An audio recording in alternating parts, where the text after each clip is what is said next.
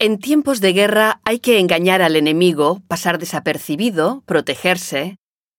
De ahí el importante papel del camuflaje en el uniforme de los soldados, las armas, el material e incluso en los artefactos de guerra. Aunque las técnicas de camuflaje ya existían, la realidad es que no empezaron a generalizarse e institucionalizarse hasta la Primera Guerra Mundial. El pequeño cañón expuesto aquí nos enseña que en agosto de 1914 el ejército francés comenzó a probar nuevas formas y colores en pintura para camuflar sus piezas de artillería. Así se comenzó a pintar el material empleado en el frente, tal y como lo muestra la fotografía del pintor Jean-Louis Forin camuflando un cañón. El primer equipo de camuflaje del ejército francés se creó el 12 de febrero de 1915. Así lo atestigua su acta de creación expuesta aquí.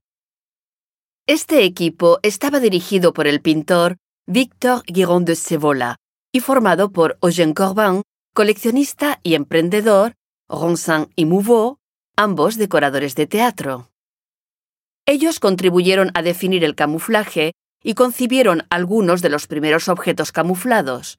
La tarea no era fácil, pues tenían que encontrar soluciones adaptadas a cada situación, según si las operaciones eran de aire, mar, o tierra, de día o de noche.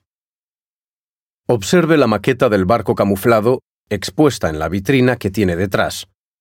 Podrá ver dos pruebas de camuflaje adaptadas a diferentes estaciones del año. Una presenta líneas onduladas y otra una mezcla de puntos.